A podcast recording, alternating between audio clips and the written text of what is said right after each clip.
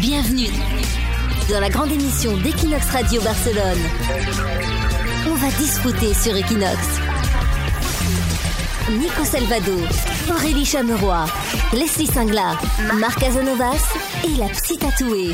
On va disfruter.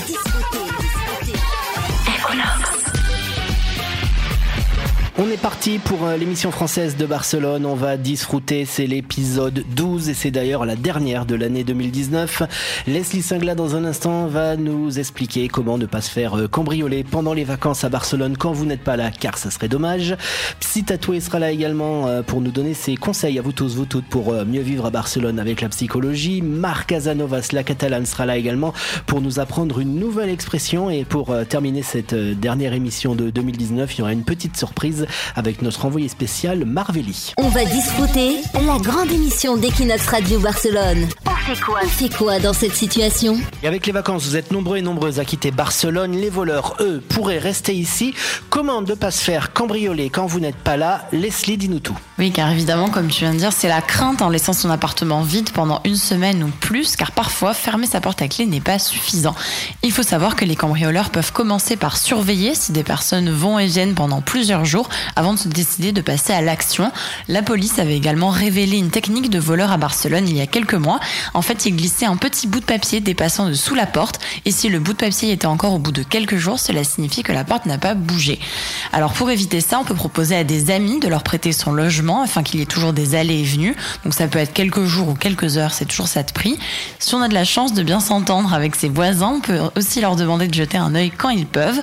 Par la même occasion, ils peuvent aussi relever le courrier afin qu'ils ne s'accumule pas et n'attire pas l'attention de personnes mal intentionnées.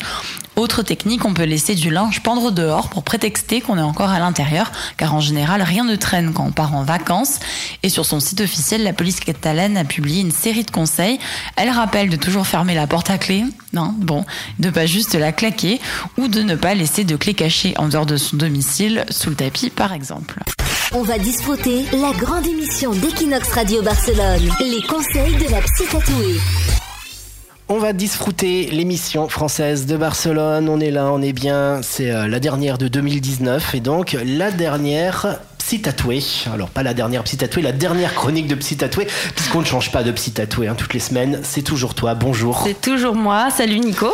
Donc, euh, bah, toute l'année 2019, tu as répondu aux auditeurs, aux auditrices d'Equinox Radio. En 2020, tu feras pareil.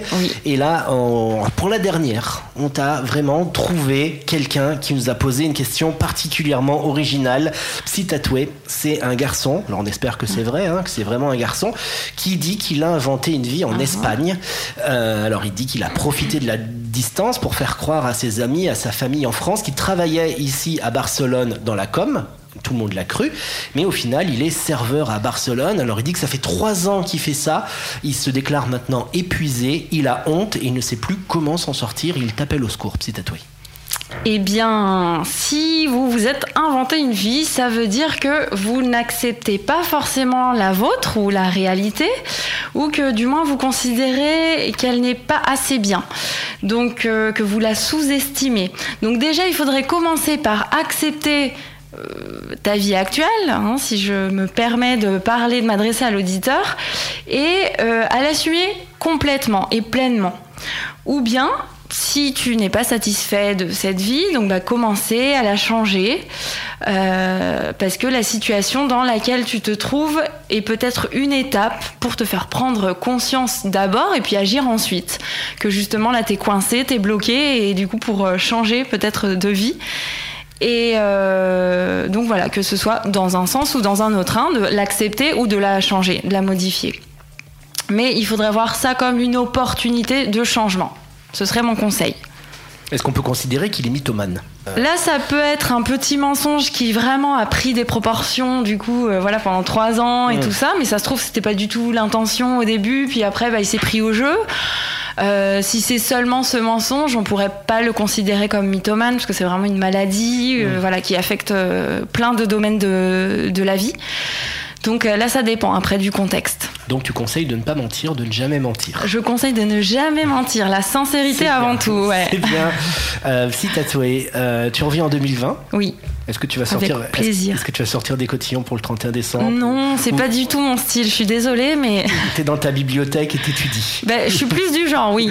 pour, te perfectionniser, pour euh, revenir en 2020, en tout cas sur Equinox, dont on va disfruter pour continuer à répondre aux auditrices et aux auditeurs. Merci, Psy Tatoué. Merci à toi. Pour ceux qui veulent consulter en 2020, les réseaux sociaux seront toujours là sur Facebook, sur, euh, sur Instagram, on tape euh, Psychologa Tatuada et c'est la même chose avec ton site web, la-psychologa-tatuada.com pour prendre un rendez-vous avec toi. Exact. Car tu n'es pas en vacances. Si, je ne suis jamais en vacances. Des petites vacances à Noël, mais oui, quelques jours. Tu seras là au Nouvel An.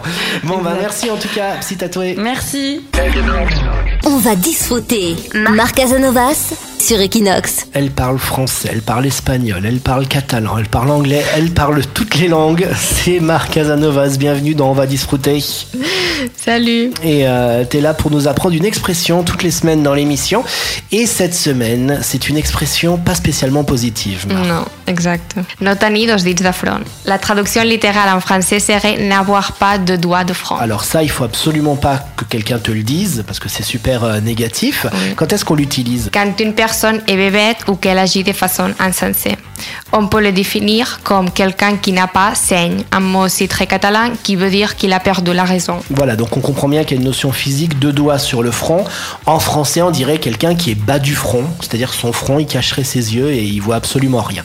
Alors, un exemple pratique euh, en catalan, Mar. I ara el Joan es muda a una casa molt més cara sense tenir ni feina ni estalvis. És que no té dos dits de front. Ton ami Jean déménage dans une maison très chère et il n'a pas de travail, il n'a pas d'économie, donc on pourrait dire qu'il n'a pas deux doigts euh, sur le front. Alors, mais d'où ça vient ça de pas avoir des doigts sur le front, Mar On le trouve au 19e siècle. À cette époque, on considérait que l'étude du crâne d'une personne pouvait déterminer son instinct, ses sentiments ou son quotient intellectuel. Alors, il y avait une théorie autour de ça, Mar Oui, cette théorie établit une relation directe entre la forme et la taille du front et l'intelligence de la personne.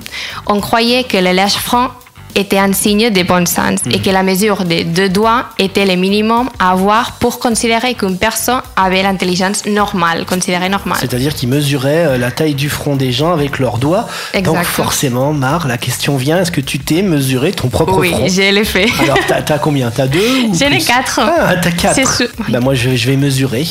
Eh ben, j'en ai cinq. Voilà.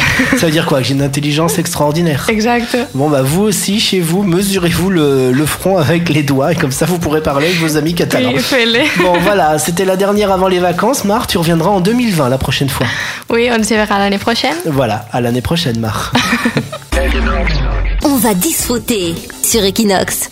On va disfruter, ça continue sur Equinox Radio. Allez, on termine l'émission avec euh, Marvelli, Marvelli, notre envoyé spécial, qui est euh, là en direct d'un repas de fin d'année d'entreprise à Barcelone. Et ça a l'air un petit peu compliqué, euh, Marvelli. Salut à toi. Salut Nico, salut à tous Alors comme vous le savez, les fêtes approchent à grands pas, aussi vite d'ailleurs que le cholestérol, les disputes familiales et les reventes de cadeaux.